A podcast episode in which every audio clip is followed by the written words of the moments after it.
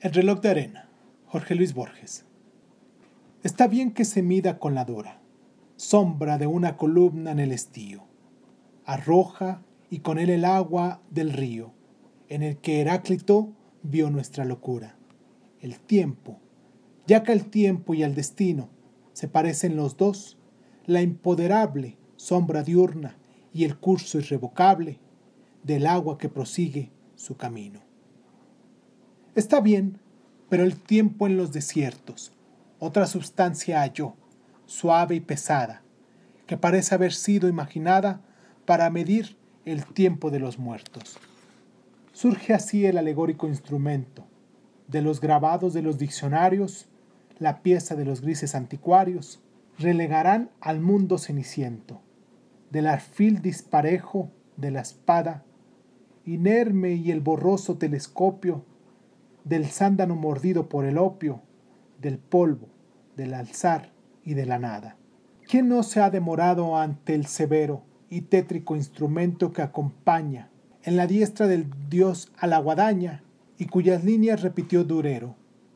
Por el ápice abierto, el cono inverso deja caer la cautelosa arena, oro gradual que se desprende y llena el cóncavo cristal de su universo. Hay un agrado al observar la arcana, arena que resbala y que declina, y a punto de caer se arremolina con una prisa que es del todo humana. La arena de los ciclos es la misma, e infinita es la historia de la arena. Así, bajo tus dichas o tu pena, la invulnerable eternidad se abisma. No se detiene nunca la caída. Yo me desgarro no el cristal, el rito de descantar la arena es infinito y con la arena se nos va la vida.